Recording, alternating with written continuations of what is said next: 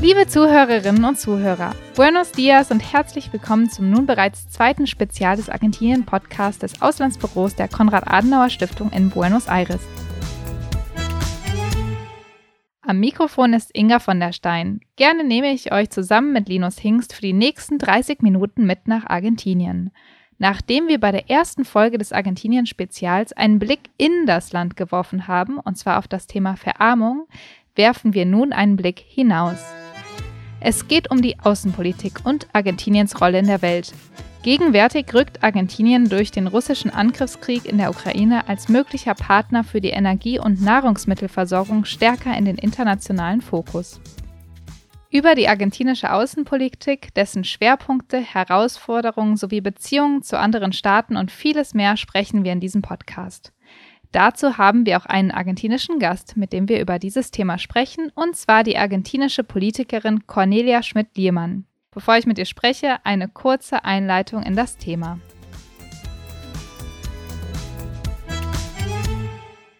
Um die Außenpolitik Argentiniens zu verstehen, lohnt sich ein Blick auf die Landkarte. Linus, gib uns doch mal einen schnellen Überblick. Flächenmäßig ist Argentinien nach Brasilien das zweitgrößte Land Südamerikas. Argentinien grenzt an fünf Länder. Die längste Grenze teilt es sich mit Chile im Westen, im Norden grenzt es im Uhrzeigersinn an Bolivien, Paraguay, Brasilien und Uruguay. Im Gegensatz zu Europa war es in Lateinamerika im 20. Jahrhundert vergleichsweise friedlich. Dies lag auch daran, dass der weitläufige südamerikanische Kontinent von natürlichen Barrieren wie den Anden und dem Dschungel gekennzeichnet ist. Staatsfeinde wurden etwa während der Zeit der Militärdiktaturen in der zweiten Hälfte des 20. Jahrhunderts nicht im Ausland, sondern vor allem im Inneren der Länder gesehen.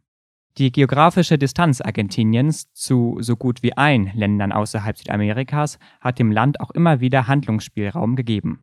Aus dem Zweiten Weltkrieg hielt sich Argentinien lange heraus, beugte sich aber schließlich dem Druck der USA und schloss sich den Alliierten an. Zurück in die jetzige Zeit. Außenpolitisch ist das Jahr 2022 für Argentinien ein besonderes Jahr, denn in gleich zwei wichtigen Gremien hat Argentinien dieses Jahr den Vorsitz und ist daher auch international relevant. Zum einen hat Argentinien den Vorsitz im UN-Menschenrechtsrat inne. Hier ein O-Ton, bei welchem die Mitgliedschaft Argentiniens im UN-Menschenrechtsrat angekündigt wurde. Argentina, Honduras and Paraguay will be the new representatives of the group of Latin America and Caribbean countries at the Human Rights Council in Geneva. Die Präsidentschaft Argentiniens ist im Hinblick auf die Ermittlung von russischen Kriegsverbrechen als auch anderer Menschenrechtsverletzungen in der Welt von großer Bedeutung. Zum anderen obliegt Argentinien 2022 als auch 2023 die Präsidentschaft der CELAC. In diesem O-Ton gratuliert der mexikanische Außenminister. Les informo a ustedes que se presentó en tiempo y forma la candidatura de Argentina para la presidencia pro tempore con un aplauso muy fuerte y con el mayor de los deseos de éxito en su gestión.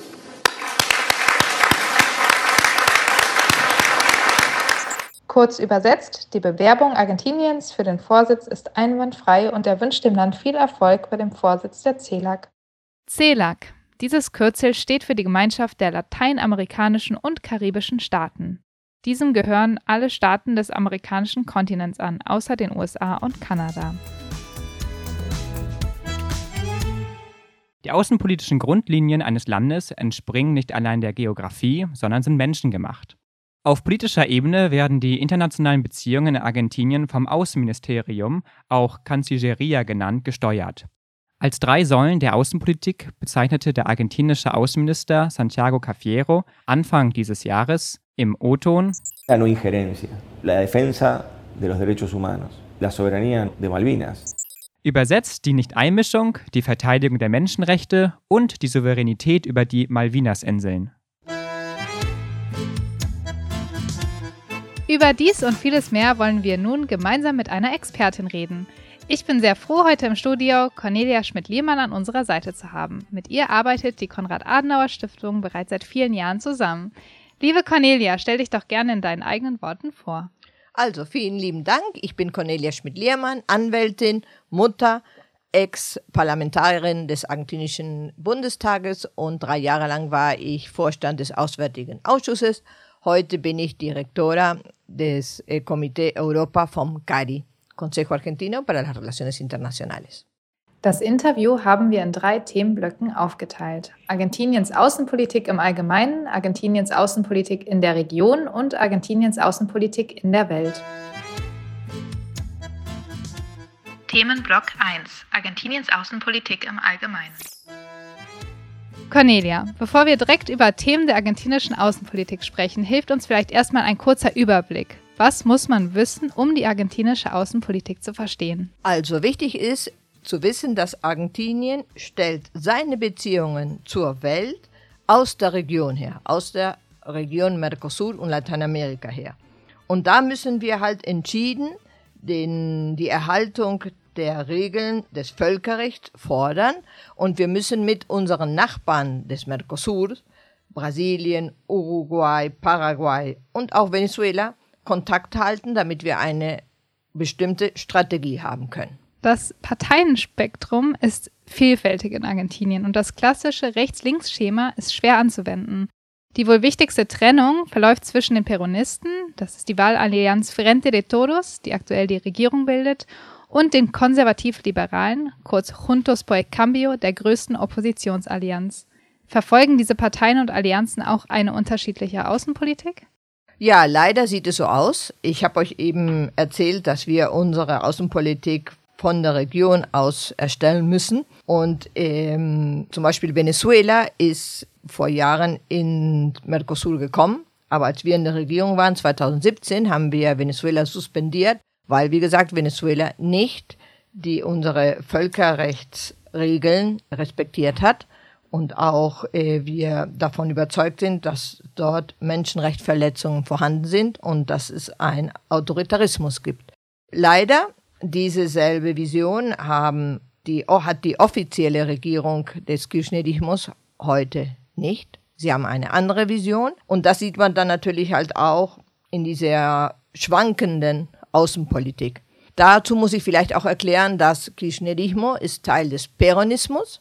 Peronismus ist eine Partei, aber ich bezeichne sie als ein Movement, weil es ist eine große Partei, wo verschiedene äh, Sektionen vorhanden sind, die auch unterschiedliche Meinungen haben.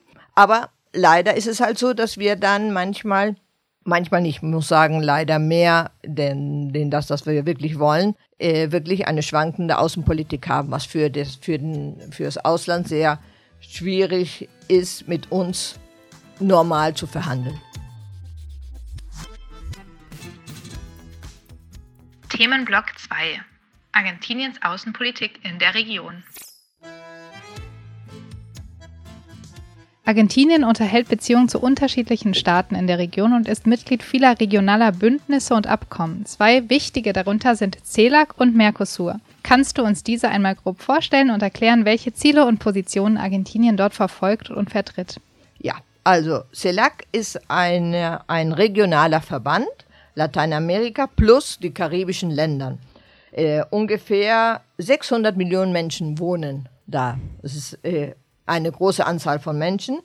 Und die Intention war, eine Region zu bilden ohne Mitwirkung von USA und Kanada. Weil sind also alle Latein, alle Länder sind da, nur USA und Kanada halt nicht.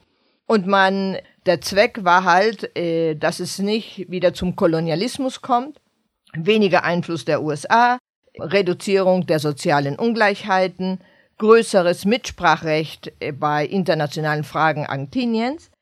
Und was wir vielleicht da auch nicht so richtig machen, also jetzt spreche spezifisch natürlich von unserer Partei und unserer Allianz in Argentinien, dass wir nicht die Chance nutzen, in CELAC mehr Präsenz zu sein. Weil da könnte man vielleicht doch etwas mehr Einfluss erheben, wenn man dort präsent ist. Die jetzige Regierung des Kirchnerismus liebt CELAC, weil sie natürlich gegen USA ist. Aber wir, statt das zu sagen, das ist nicht so gut, müssten versuchen, auch dort irgendwie Einfluss zu haben. Denn wenn man die Möglichkeit hat, einen Stuhl zu besetzen, dann sollte man das auch so machen. Dann haben wir äh, Mercosur. Mercosur ist halt der gemeinsame südamerikanische Markt zwischen Brasilien, Argentinien, Paraguay und Uruguay. Und wie ich sagte, kam der kam Venezuela dazu, wurde aber äh, 2017 dann suspendiert. Und wir haben mit Mercosur verschiedene Länder wie Chile, Bolivien, Kolumbien und andere, die sich assoziiert haben. Wir sehen halt Mercosur als eine sehr wichtige Möglichkeit, dass wir endlich regional mit Europa und mit anderen Regionen der Welt zusammenarbeiten können, weil es ist nicht nur eine, eine Union für den Handel, sondern es sind dort auch soziale, politische äh, Ziele vorhanden. Und das ist, wie gesagt, dann ein Vehikel, wo man viel mehr strategisch zusammenarbeiten muss, müsste. Wir haben jetzt 2019 endlich das, den Freihandelsabkommen zwischen Mercosur und der Europäischen Union unterzeichnet. Ja, und nun hat die Europäische Union die große Möglichkeit, wirklich strategisch was mit uns zu machen. Aber leider gibt es dann manchmal äh, Länder, ich darf spezifisch Frankreich erwähnen, die halt sehr protektionistisch ähm, sind und halt jegliche, zum Beispiel äh, versuchen, dass es dann doch nicht so schnell zu einer richtigen Zusammenarbeit kommt. Ich hoffe jetzt, wo zum Beispiel Lula der neue Präsident von Brasilien geworden ist, dass wenigstens das, das Thema Umwelt jetzt kein ähm, Handicap mehr ist, um Mercosur, Europäische Union, wirklich jetzt auf, einen, auf eine schöne strategische Mitarbeit zu kommen. Sprechen wir weiter äh, zu dem Thema Mercosur. Ähm, wirtschaftlich ist die Region, wie du gerade auch gesagt hast, schon sehr gut integriert. Aber politisch gibt es immer noch keine Südamerikanische Union. Warum funktioniert die politische Integration Südamerikas so schlecht bisher? Ja, das ist ein wichtiges Thema. Ähm, das ist jetzt meine persönliche Meinung. Ähm, als Mercosur zum Beispiel gegründet worden ist, äh, wurden keine supranationalen Institutionen vorgesehen, wie die Europäische Union das zum Beispiel hat, gehen wir davon aus, vom Europäischen Parlament, angefangen davon. Und warum sehen das unsere Länder nicht vor? Weil sie halt Angst haben, ihre Souveränität aufzugeben, wenn es supranationale Institutionen gibt. Das macht es aber dann halt so weit, dass es äh, sehr schwer ist, eine Strategie festzulegen weil die Strategie halt immer davon abhängt, wer gerade in der Regierung vom jeglichen Land sitzt.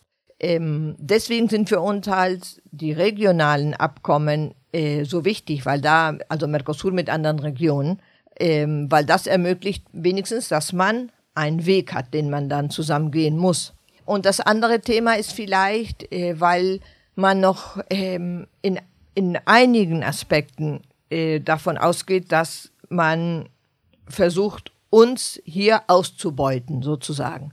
Äh, und da muss man, müssen sich aber halt auch die anderen Länder dann ähm, zusammensetzen und sagen, wie können wir zum Beispiel die natürlichen Ressourcen, die Lebensmittel, die es in unseren Ländern gibt, jetzt auch umweltfreundlich und sozial sicher irgendwie exportieren. Ne? Aber das, das für mich ist sehr wichtig, wenn man über Komplementation spricht. Und ich glaube, da haben wir große Möglichkeiten mit Unternehmen aus Europa, ähm, aus USA, dass wir zusammen wirklich was auch für die Sicherheit in der Lebensmittelherstellung äh, machen können. Mhm.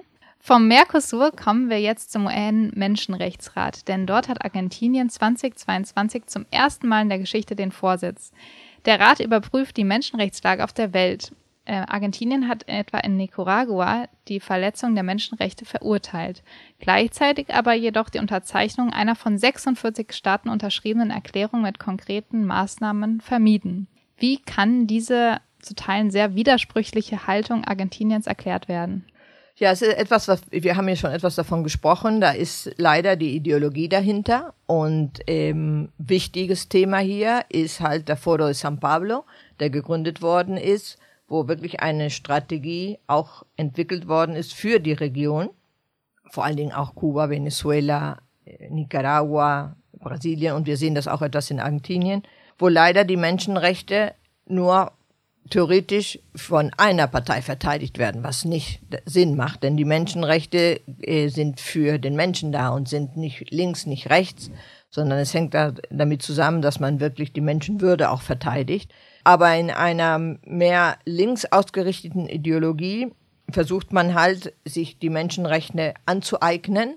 Und alles, was nicht linksgerichtet ist, ist gleichzeitig gegen Menschenrechte. Da Nicaragua halt eine linksgerichtete Regierung und auch ein, dort wir leider auch keine Demokratie haben, werden sie halt von den Ländern verteidigt, die ideologisch auf derselben Linie stehen. Äh, wir bedauern das sehr und äh, es tut mir auch wahnsinnig leid, dass man nicht viel mehr zum Beispiel für Kuba und für Venezuela macht. Äh, es ist eigentlich, die Geschichte von Argentinien zeigt, dass wir ein, ein, immer eine Politik hatten, die die Menschenrechte überall auf der Erde verteidigt haben und jetzt leider machen wir das nicht. Und das, da müssen wir uns eigentlich entschuldigen und ich hoffe, dass wir das irgendwie mal wieder gut machen können.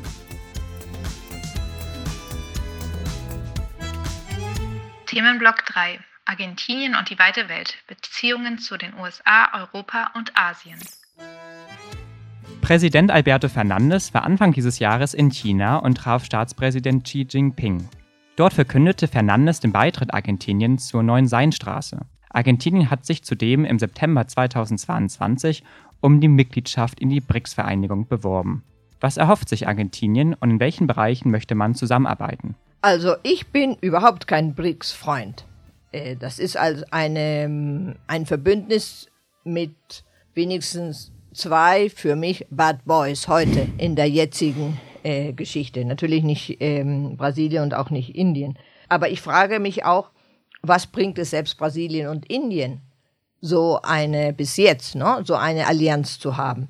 Also für mich ist, ist es besorgniserregend ähm, und ich ähm, würde lieber nicht sehen, dass Argentinien zu einer BRICS, wie Sie sagen, zusammenkommt. Also ähm, Argentinien muss natürlich und soll auch äh, die besten Beziehungen Handelsbeziehungen zu China, Russland und anderen Ländern haben. Aber das heißt natürlich nicht, dass wir dann als Alliierte zusammenarbeiten ich glaube, in, in dieser Welt, die sich leider auch wieder polarisiert und für mich ist es auch sehr traurig, dass Argentinien nicht gleich von Anfang an die Ukraine verteidigt hat und ganz gewissenhaft dagegen gesprochen hat, dass Russland wirklich ein Land wie die Ukraine invadiert.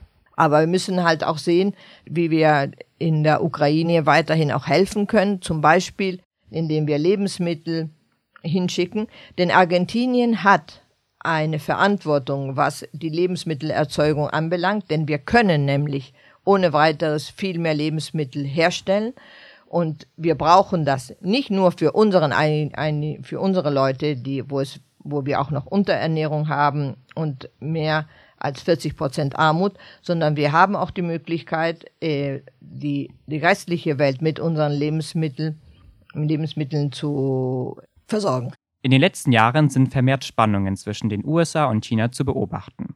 Die USA stufen China als größte Bedrohung für ihre nationale Sicherheit ein. Argentinien unterhält Beziehungen zu beiden Staaten. China ist als Importeur von vielen argentinischen Agrarprodukten, insbesondere von Soja und Rindfleisch, äußerst wichtig. Welche Auswirkungen hätte ein verschärfter Konflikt auf Argentinien? Muss sich das Land möglicherweise für eine Seite entscheiden?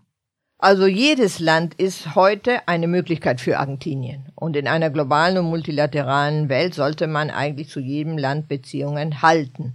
Nun, wie intensiv diese Beziehungen sind, das hängt natürlich auch vom jeden entsprechenden Land ab, ob man die Werte der Demokratie und der Freiheit teilt. Deswegen ist es ähm, für mich eine große Frage, ob wir uns wirklich auf eine Seite stellen sollten oder nicht. Aber wie gesagt, wenn wir gemäß auch unserer Verfassung die Menschenrechte verteidigen, die Demokratie, die Unabhängigkeit der Länder verteidigen, dann müssen wir heute zur Ukraine äh, stehen. Und so müssen wir halt auch die Menschenrechtsverletzungen, die es in China gibt, die müssen wir auch bekannt äh, geben. Das heißt aber nicht, dass wir nicht mit China verhandeln. Aber ich will China und Russland nicht als Alliierte. Im Hinblick auf den russischen Angriffskrieg auf die Ukraine, wie sind die Beziehungen zwischen Russland und Argentinien? Hat der Angriffskrieg Russlands auf die Ukraine das Verhältnis nachhaltig verändert? Also zurzeit nicht. Wir haben weiterhin Verhältnis zu Russland. Ähm, und was wir natürlich sehen mit Besorgnis, ist, dass wir nicht wissen, wie dieses Konflikt äh, weitergehen wird. Außerdem, äh, was wir ja wohl gesehen haben oder was sich ergeben hat für Argentinien, ist eine riesige Chance, wie wir schon vorher sprachen, äh, die wir eigentlich benutzen konnten, um Lebensmittel zu exportieren, auch Energie. Natürlich, dass der Krieg Russland Ukraine macht uns Sorgen. Es hat keine spezifischen Auswirkungen heute in den Verhältnis zu Russland gegeben. Aber wir selbst, wenn ich, also selbst unsere Partei und äh, unsere Allianz sehe haben, oder haben mit sehr viel Besorgnis das Verhältnis der jetzigen Kirchner-Richter-Regierung mit Russland gesehen, vor allen Dingen innerhalb der Pandemie war Argentinien eines der ersten Länder, die die Sputnik-Impfung gekriegt hat. Aber wenn wir auch danach gesehen haben, war diese Sputnik-Impfung spezifisch auch ein Kompromiss, engere Beziehungen zu haben mit Russland. Also es war, wie wir so sagen, la diplomacia de las vacunas, die Impfungsdiplomatie, was nicht richtig ist, denn man muss den Leuten helfen, wenn sie geholfen werden müssen. Ähm, andererseits, was natürlich dieser schreckliche Krieg auch heute macht, ist, dass es ähm, für Argentinien eine Chance gibt, viel mehr Lebensmittel zu exportieren, Rohstoffe, Fleisch, aber vor allen Dingen auch Energie. Wir hatten letztens ein Treffen und da hat man ausgerechnet, dass ähm, wir zum Beispiel Energie für 30 Milliarden Dollar pro Jahr nach Europa verkaufen könnten. Deswegen, wie ich sage, ist auch Argentinien ein strategisch wichtiges Land für Rest der Welt. Und wir brauchen Unterstützung, weil wir kein Geld haben, obwohl wir so reich sind. Ähm, aber man kann diese Unterstützung nicht länger herausziehen, weil auf der anderen Seite steht China, die sehr schnell und mit viel weniger Bürokratie äh, gerne bereit sind, in unserem Land Investitionen zu tätigen. Und ja, und dann ist halt Europa draußen. Stichwort Europa kommen wir zu unserer letzten Frage. Ein wichtiges politisches Ereignis war der G7-Gipfel im Juni dieses Jahres in Elmau. Gastgeber war Deutschland. Zum ersten Mal wurde Argentinien zum G7-Gipfel eingeladen. Alberto Fernandes traf Bundeskanzler Olaf Scholz. Welche Bedeutung hat diese Einladung für beide Akteure? In welchen Bereichen kooperieren Deutschland und Argentinien? Und in welchen erschweren Hindernisse eine weitere Kooperation? Also erstens äh, will ich mich auch nochmal spezifisch bedanken, weil diese Einladung äh, war sehr, sehr wichtig für uns. Ich hatte manchmal den Eindruck, dass G7, selbst auch die USA, äh, Europa an sich, äh, uns Argentinien immer so ähm, Rettungsreifen hinwerfen, damit, damit es uns äh, besser geht.